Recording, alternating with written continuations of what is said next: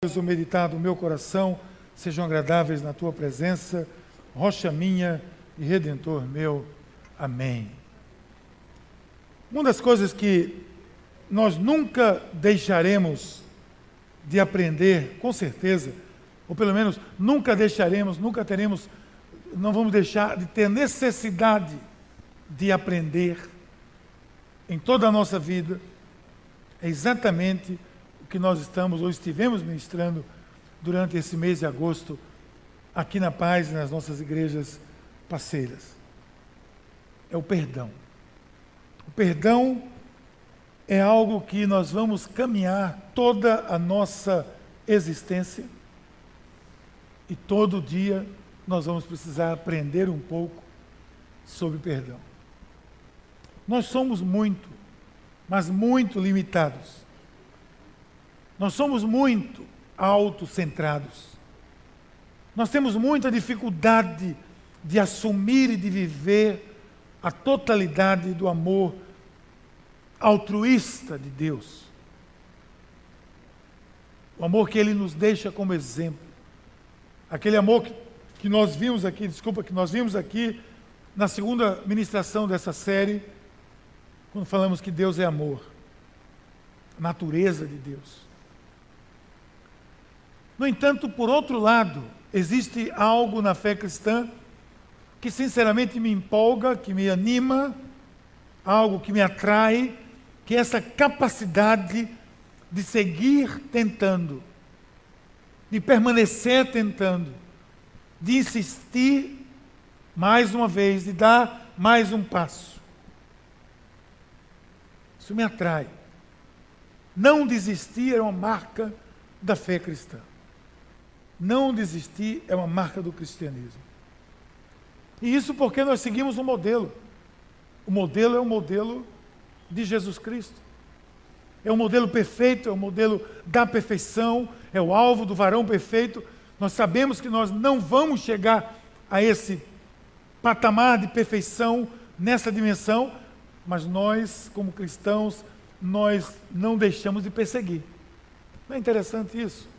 Ao mesmo tempo que você sabe que não vai chegar, mas você sabe que não vai deixar de perseguir. Imagine que um corredor vai lançar-se numa corrida sabendo que não vai chegar, então ele vai dizer o quê? Eu não vou nem sair.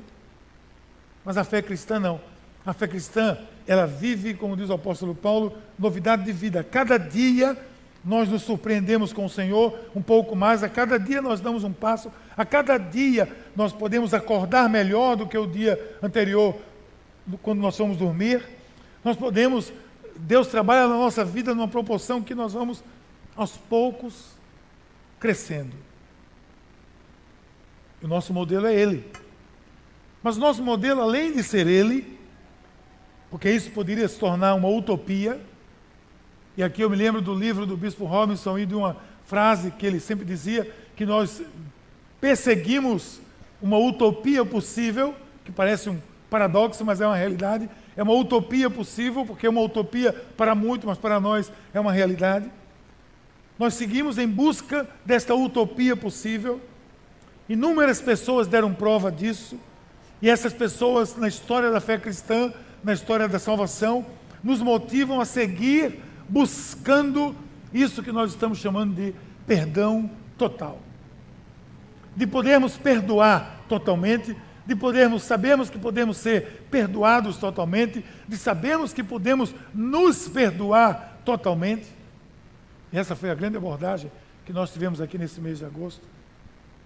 Nossas células trabalharam esse tema, muito compartilhar.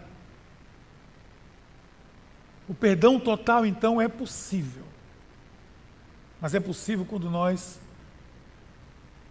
descobrimos ou encontramos a chave do coração de Deus. Esse é o quarto capítulo do livro do Maurício Zagari, quando ele fala da chave do coração de Deus. O livro ainda vai continuar dois capítulos, você que comprou, se quiser comprar, ainda tem mais aí, você sabe. Como isso tem abençoado a nossa vida? O perdão total é possível quando a gente consegue encontrar o chaveiro que está a chave do coração de Deus. E pode parecer um paradoxo. Ora, se Deus é amor, para que eu preciso abrir o coração dele? Você vai ver por quê. Por isso, o meu alvo na vida, o meu alvo como cristão, é abrir o coração de Deus. Quando eu me coloco diante de Deus em oração, quando eu estou orando a Deus, quando eu estou buscando o Senhor, eu estou buscando abrir o coração de Deus, para que eu possa penetrar na sua intimidade, para que eu possa viver esse relacionamento de intimidade com Ele. Agora, a pergunta que fica é: como é que eu faço para abrir o coração de Deus? Onde é que está essa chave? Quem tem, quem conhece o endereço desse chaveiro? E eu digo a você: eu abro o coração de Deus, em, pelo menos de duas maneiras. Uma delas é me arrependendo. Quando eu me arrependo dos meus pecados. Quando eu me arrependo, arrependo-me dos meus pecados, eu começo a abrir o coração de Deus. E nós vimos no texto hoje, na história segundo as crônicas, a história de Salomão Davi, a construção do templo, é um diálogo muito bonito, você pode procurar ler capítulo anterior, os dois primeiros anteriores, é muito interessante você ver como isso aconteceu. Mas esse é o primeiro passo para abrir o coração de Deus. Arrependimento. Agora, existe outra, outra maneira de você não abrir. É não se arrependendo. Você pode incluir um imenso vocabulário na busca de palavras que você vai dizer, isso abre o coração de Deus. Mas se não começar com a palavra arrependimento, essa fechadura vai ficar emperrada. E uma de nossas vantagens, eu diria vantagens, como cristãos, é que nós temos toda a história da fé para nos inspirar. Nós temos os exemplos dos gigantes de Deus, também daqueles que não foram tão gigantes, que viveram realidades diferentes, que viveram ápices, mas que viveram também nos vales. E vejo o exemplo dessas pessoas, como eles e elas conseguiram penetrar no coração de Deus. Você vai ver que, sem exceção, sem exceção, o arrependimento estava envolvido nesse processo. Quer ver uma coisa? João Batista. João Batista começa o seu ministério. Quem foi João Batista? Foi aquele que preparou o caminho para o Senhor. Ele foi a, a, a, quem fez a terraplanagem para Jesus começar o seu ministério. Ele anunciou a vinda do Senhor Jesus. João Batista trazia uma mensagem: mensagem de arrependimento. Ele diz assim: a Bíblia diz: percorreu toda a terra ao redor do Jordão, pregando o batismo de arrependimento para a remissão dos pecados. João Batista, antes de Jesus, preparando o caminho. Lá atrás nem se fala, você vai ver isso. Mas aqui, Jesus chegando, quando se anuncia Jesus, arrependimento. João Batista. O próprio Jesus. Quando o Senhor mesmo, quando ele chega, traz a sua mensagem, a mensagem única é arrependimento. Mateus 8, Mateus 4 diz assim: Desde então começou Jesus a pregar e a dizer: Arrependei-vos, porque é chegado o reino dos céus. Arrependei-vos, porque é chegado o reino dos céus. Essa é a base, essa é a coluna, esse é o sedimento, o fundamento onde está montada a fé cristã. Então você pode buscar desde o Antigo Testamento até as palavras de Jesus, a mensagem de Deus será sempre arrependimento. A palavra de Deus para você e para mim vai ser sempre arrependimento. Ora, então eu vou concluindo que isso é uma chave para abrir o coração de Deus. Ele deu a pista. E se você me permitir traduzir aqui o que arrependimento significa, literalmente, essa palavra acontece no Novo Testamento 32 vezes. Significa assim, mudar de parecer. Por exemplo, você deu um parecer e você foi convencido de algo diferente, você muda o parecer. Um juiz, por exemplo, numa Câmara, o desembargador está num processo, aí deram um parecer, mas vem alguém, faz uma defesa, entra com apelo e ele muda o parecer. Arrependimento é você mudar o parecer. Muda. O substantivo traz a ideia de mudança de sentimentos. Tem algumas variações gramaticais que aparecem menos, mas que são usadas exclusivamente para uma lástima, um lamento, mudar de pensamento, virar-se, voltar-se, ir na direção oposta. Então, o sentido primário dessa palavra arrependimento, que é a chave do coração de Deus, está sempre ligado de alguma maneira, está sempre ligado a uma mudança na sua vida. Isso vai envolver algumas mudanças. Quer ver quais? Primeiro, vai envolver a mudança de opinião. Assim é. Assim foi comigo, quando eu conheci a Cristo e voltei para conviver com as pessoas que eu sempre convivi. Elas disseram: E aí, Miguel, você mudou de opinião? Mudei. Mudei. Fui convencido, claro que eu não disse isso assim, mas eu fui convencido pelo Espírito Santo a mudar o meu parecer. Agora a minha opinião é outra. A minha opinião é essa. Você muda de opinião.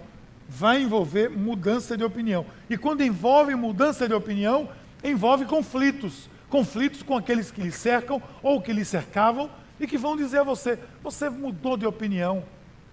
Mudei mesmo. Aí vai, eu vou ter que ter humildade suficiente e coragem para dizer: realmente eu mudei. Isso produz uma mudança de direção. Esse texto que a gente escolheu aqui, de 2 Crônicas, para refletir, ele mostra bem. O que nós vemos aqui, especialmente no capítulo anterior, que vai mostrando o começo de tudo, é um, um lamento sincero. Porque vai envolver isso também. Um lamento sincero. Não é um lamento, não é ah, eu lamento muito. Não é isso, não. Não é eu sinto muito. Não é isso também, não. É um lamento sincero. Quando você, quando você envolve arrependimento, tem que haver sinceridade. Especialmente com Deus. Você pode não ser sincero com as pessoas, mas com Deus no mal você não tem saída. Você tem que ser sincero. É uma oração que vem de dentro da alma. Aqui em 2 Crônicas, quando há essa oração, esse momento de, de, conversa de Deus com Salomão, é uma oração que vem de dentro da alma, que se mistura com as entranhas de Salomão. Esse é o lamento sincero. E o texto vai dizer assim: Se o meu povo, que se chama pelo meu nome, se humilhar e orar e buscar a minha face, se afastar dos seus maus caminhos, dos céus, o ouvirei perdoarei o seu pecado. Curarei a sua terra. Por que ele está dizendo isso? Porque antes ele disse: poderá vir praga, poderá vir isso, poderá vir aquilo, mas estavam falando do templo que tinham construído para Deus e Deus fez isso, autorizou. Mas se o meu povo, que se chama pelo meu nome, olha o que ele diz: se o meu povo se humilhar e orar e buscar a minha face, se afastar dos seus maus caminhos, dos céus eu ouvirei. O que é isso? É um lamento sincero. Quando você lamenta sinceramente, você está dizendo, Senhor, eu estou arrependido disso. Uma coisa muito importante é entender que esse lamento sincero não é a mesma coisa que um remorso. O remorso, veja bem, é muito mais um sentimento de aflição, uma tristeza causada porque eu fiz alguma coisa errada. O remorso, por exemplo, o pastor André deu um bom exemplo hoje, é uma pessoa que é pega num delito. Um, um, um assassino mais, ou um bandido mais, Que ele é pego no delito, ele vai para a cadeia, ele está lá na cadeia, ele está, poxa vida, está se lamentando, claro. Ele não está vibrando. Estou aqui. Sabe qual é o lamento dele? Fiz da maneira errada. Não sabia que tinha aquela câmera ali. Não sabia dessa estrutura, não sabia. Aí está se lamentando disso. Quando ele for solto, ele vai de novo. Agora eu vou sem aquela câmera. Agora eu vou no lugar certo e vou fazer, ninguém vai ver, vou ter sucesso no meu empreendimento. Esse é um lamento. Ele lamentou, mas vai fazer de novo. Mas o lamento sincero, que nós estamos falando aqui, de arrependimento, é aquele que vai noutra direção. Maurício Zagari, o autor do livro, ele coloca, um, faz uma diferença muito interessante, eu gostei muito do exemplo dele, duas pessoas que ele coloca, que mostra bem a diferença entre o lamento sincero e o arrependimento. Entre o sentimento de remorso e o lamento sincero com arrependimento. Ele coloca duas pessoas, Judas e Pedro. Melhores exemplos não podia ter. Judas traiu Jesus, 30 moedas. Judas sentiu remorso, ele percebeu que errou, ele entendeu que errou, ele teve a chance de voltar e pedir perdão, porque ele esteve com o Senhor. Ele jogou aquelas moedas fora, ficou com remorso, ficou na fossa, como dizia na minha época.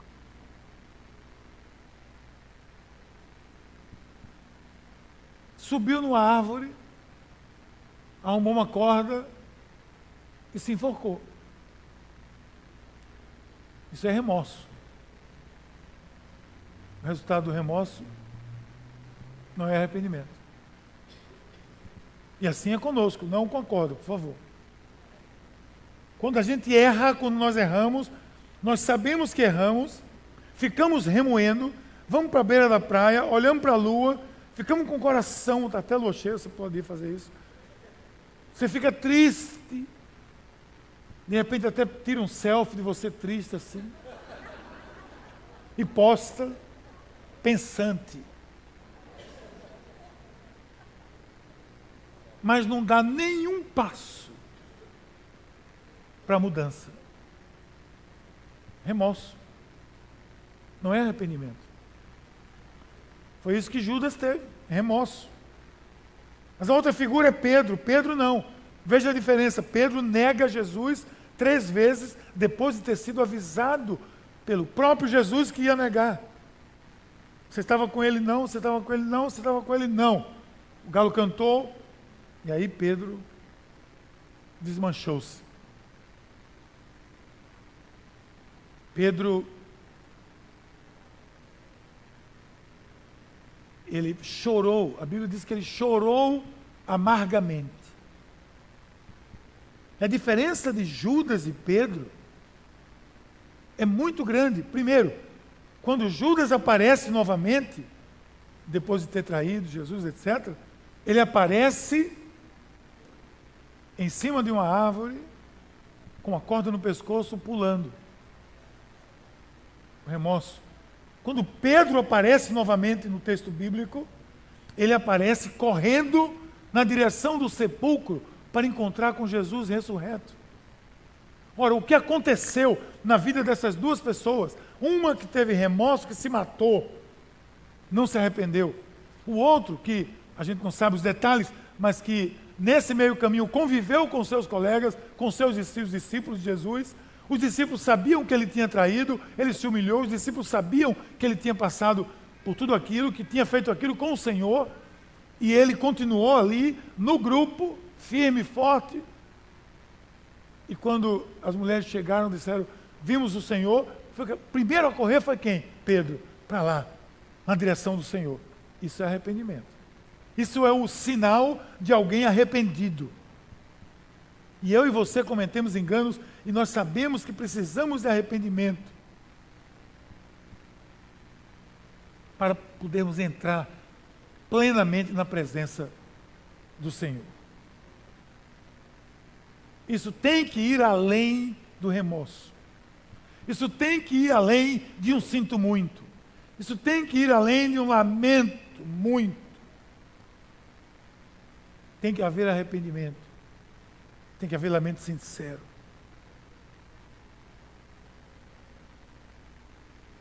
Precisa ser um lamento como foi o de Salomão quando estava orando.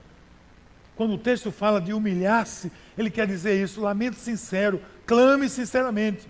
Remorso não abre o coração de Deus. Daí vem uma outra necessidade, que implica que é mudança de atitude. Teve mudança lá em cima, agora você tem mudança de atitude. Uma palavra mesmo diz arrependimento, tem que trazer uma mudança de atitude. Você viu que não houve com Judas e houve com Pedro, mudança de atitude. Quem se tornou Pedro? O grande líder, um grande líder da igreja cristã. Quem se tornou Judas? Um defunto. Veja o que o texto de Crônicas diz em seguida. E se você, mudança de atitude, se você andar segundo a minha vontade, como fez o seu pai Davi, fizer tudo o que eu lhe ordeno, obedecendo os meus decretos e as minhas leis, firmarei o, meu, o seu trono, conforme a aliança que fiz com seu pai Davi. Quando eu lhe disse, você nunca deixará de ter descendente para governar Israel. Se você andar segundo a minha vontade. Mudança de atitude é quando eu deixo de andar na minha direção, mudança de atitude e arrependimento, quando eu deixo de andar na minha direção eu vou andando agora na direção da cruz, literalmente aqui. Eu vou andando na direção do Senhor. Isso é mudança de atitude a nível de arrependimento. Salmo 119 responde essa pergunta. A pergunta é: como é que pode o jovem manter puro o seu caminho? Salmo 119, 9 diz: observando o seu caminho segundo a sua palavra. Tudo que você observa segundo a palavra de Deus, você vai ter resultado frutífero. Tudo que você observa pela palavra de Deus, tudo que você faz segundo o caminho do Senhor, segundo o mandato do Senhor, segundo o mandamento do Senhor, é garantia de ser frutífero. Lá na pesca maravilhosa, estavam pescando, passaram um dia todo pescando, não pescaram nada. Você conhece essa história. Aí Jesus aparece e diz: joga a rede lá. Vamos lá jogar a rede. O que é que eles dizem? Não, Senhor, passou o dia fazendo isso. Mas, Pedro de novo, mas, sob a tua palavra, vou lançar a rede. Porque o Senhor mandou, vou lançar a rede. Porque o Senhor disse, vou lançar. Nem que eu acho que não tenha peixe nenhum aí. Porque passei o dia pescando. Não, o Senhor está dizendo, o Senhor sabe mais do que eu, então o Senhor está mandando, quem manda, obedece. Quem manda, quem obedece pode. Como é aquela história? Quem manda pode, obedece quem tem juízo. E, e o irmão sabia disso. O senhor pode, pode mandar, eu vou obedecer. Por quê? Porque a sua palavra eu confio. Já tinha andado algum tempo com Jesus, sabia que podia confiar e disse: Eu confio, vamos lá botar a rede. Quase que vão à falência. Por quê? Porque fizeram segundo a sua palavra. E o salmista diz: Como é que pode o jovem manter puro o seu caminho? Observando o seu caminho segundo a sua palavra. Quando eu conhecia Cristo, eu era jovem. Então eu passei a tentar obedecer, passei a, a, a tentar observar o meu caminho segundo a palavra de Deus. O que é que Deus diz disso? Em meu lugar, o que faria Jesus? Pulseirinha, lembrança, Bíblia, leitura, estudo bíblico. É assim que deve ser. O Senhor quer que seja assim. As coisas funcionam melhor. Por quê? Porque é a vontade do Senhor. Então, eu me arrependo quando eu deixo de andar naquela minha direção e mudo de atitude e vou na outra direção. Vou na direção que o Senhor recomendou, porque Ele diz pela Sua palavra que eu devo fazer aquilo. Então a mudança de atitude, por exemplo, que houve em Pedro, é a que deve haver em nós. Ele traiu, ele errou, ele chorou, ele perseverou. Ele seguiu, saiu com os seus parceiros e foi com Jesus até as últimas consequências. Segundo a tradição da igreja, morreu crucificado de cabeça para baixo. Então você quer de fato abrir o coração de Deus? Mude a sua atitude, saia da mesmice, procure saber o que significa viver e fazer a vontade de, a vontade de Deus. Você vai ver que isso vai pedir uma outra atitude, uma outra coisa, que é mudança de direção. O que é arrependimento? Meia volta. Significa mudança de direção. É o oposto na sequência do texto aqui. Mas se vocês, diz o texto, se afastarem de mim, abandonarem os decretos, os mandamentos que lhe dei, prestarem culto a outros deuses e adorá-los, Deserraigarei Israel da minha terra, que lhes dei, e lançarei para longe da minha presença este templo que consagrei o meu nome, farei dele ser motivo de zombaria por todos os povos. Você sabe que isso é interessante que isso acontece hoje, porque isso é uma profecia que se cumpriu, se cumpre hoje. Você quando vai a Israel, quem foi a Israel sabe, o nosso grupo que foi sabe, quando nós chegamos lá em Israel, tem a área do templo. É uma área enorme Jerusalém. Você vê de cima lá do Monte das Oliveiras, aquela área enorme. Tudo aquilo ali era o templo. Sabe o que é que existe lá hoje? Pedras e uma mesquita muçulmana lá. Onde está o templo? Pedra sobre pedra, não ficou nada. Tem pedra lá. Você vê os caras lá adorando pedra, perto das pedras, não tem templo nenhum, não tem mais nada. É motivo até, quem sabe, até de zombaria mesmo. Cadê? Tanto poder, cadê o templo que não ficou aqui? Por quê? Porque eles não perseveraram nos caminhos do, do Senhor. Estão pagando um preço por terem desobedecido. A mudança de direção aqui não é somente se desviar porque Deus estava falando isso. Talvez porque Davi se desviou muito, ele estava aconselhando Salomão a ir no outro caminho. O Senhor elogia no verso anterior, mas eu creio que ele apenas lembra Salomão aqui que ele deve seguir a outra direção, deve, seguir firme no caminho que o Senhor dera a ele. Seguir com o Senhor é estar corrigindo sempre a sua direção. Isso é constante, você sabe disso.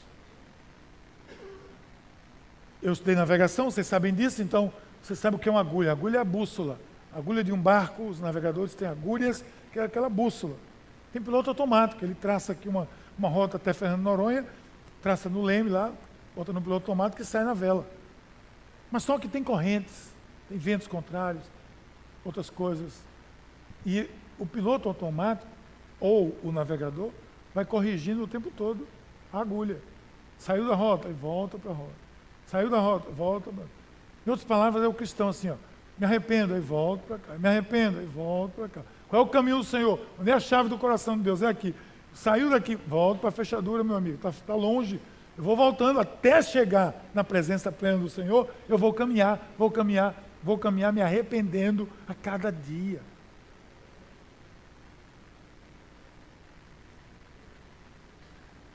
Por isso que é gerúndio, né? A gente falou aqui uma vez uma série sobre gerúndio. É o gerúndio de Deus. É o dia dia, eu sempre. É o arrependendo-se, me arrependendo, caminhando, refletindo, deixando, abandonando. É o gerúndio de Deus. E aí eu também entendo que, junto com arrependimento, vem o fato de que nós abrimos o coração de Deus quando nós nos humilhamos na Sua presença. Quando nós nos colocamos na nossa posição na Sua presença, quando nós nos colocamos aonde nós devemos estar sempre na Sua presença, de cabeça baixa, ciente da nossa fragilidade. Porque nós não temos ideia de como foi o comportamento de Pedro depois do choro amargurado, de ter traído Jesus. Não há detalhe disso na Bíblia, mas a gente sabe que ele permaneceu, porque ele foi lá para o túmulo atrás do Jesus ressurreto. Jesus disse que ele ia trair, os seus colegas viram mais uma vez, repetindo, mas ele reconheceu o seu erro e ele seguiu. Por isso que eu valorizo muito a figura de Pedro, porque ele passou por diferentes situações. Porque ele, ele errou muito, né? porque ele era muito, muito pusilânime, ele falhava, dizia umas coisas sanguíneo assim, ele dizia uma coisa agora, depois dizia outra, e se, se lançava e foi cortar a orelha do, do soldado lá. Na realidade, ele não queria cortar a orelha de ninguém, ele queria matar mesmo o cara. Né? Porque ele não era nem espadachim, ele era pescador. Como é que ele ia dizer? Vou tirar a orelha dele agora. Pá. Ele foi com tudo, ele errou, graças a Deus ele errou. Era esse sujeito que tropeçava muito. É nele que a gente precisa se mirar, porque nós tropeçamos muito. Isso é se humilhar na presença de Deus. Uma das orações bem conhecidas de Davi registrada no Salmo 51, não é oração de remorso, é oração de reconhecimento, arrependimento. Após ter cometido um grande pecado, um não, vários, porque ele cometeu o pecado, no mínimo, de assassinato e adultério, mandou matar o marido da mulher e traiu a sua mulher com ela. E ali no Salmo 51 ele está arrependido, está chorando, amargurando. No versículo 17 ele diz: Os sacrifícios para Deus são um espírito quebrantado. A um coração quebrantado e contrito, o Senhor não desprezará. Eu acho que nessa hora que nós devíamos dizer, glória a Deus. Porque senão nós estávamos tudo perdidos, não estávamos não? Se não existisse isso aqui, nós estávamos todos perdidos. Um coração quebrantado e contrito, o Senhor não despreza. Ou seja, é a chave. Coração, lamento sincero, mudança de direção, arrependimento, aí, pluc, segredo, abre o coração de Deus e, e, e Deus, você entra na presença de Deus. O espírito quebrantado é um espírito desarmado, reconhecedor dos seus limites. Essa é a chave do coração do Pai Celestial. É o espírito de um Pedro, nunca o espírito de um Judas. É o espírito de Davi, o espírito de Salomão que nós lemos aqui. É o espírito que traz para as suas mãos a chave do coração de Deus. Então, depois de meditarmos esse mês todo sobre perdão total, eu não tenho dúvidas que ainda restará alguma dúvida no seu coração sobre isso. Você tem os próximos dois capítulos do livro que nós recomendamos, e você tem todos os capítulos da Bíblia para ler e se debruçar sobre ela e se alegrar e saber que quando você entende o que é arrependimento, você descobriu o endereço do chaveiro do coração de Deus. Vamos orar? Pai querido, muito obrigado, Senhor, pela tua mão sobre as nossas vidas. Obrigado pela tua palavra que nos traz o consolo, ao mesmo tempo nos encoraja, nos motiva a seguirmos caminhando. Senhor, que nós possamos ter entendido e entender ainda mais o que significa perdão total. O perdão que tu liberaste para nós que nós possamos receber, que nós possamos liberar perdão total nas nossas vidas e na vida de todas as pessoas com as quais nós lidamos. Nós precisamos disso, nós queremos isso, no nome de Jesus. Amém.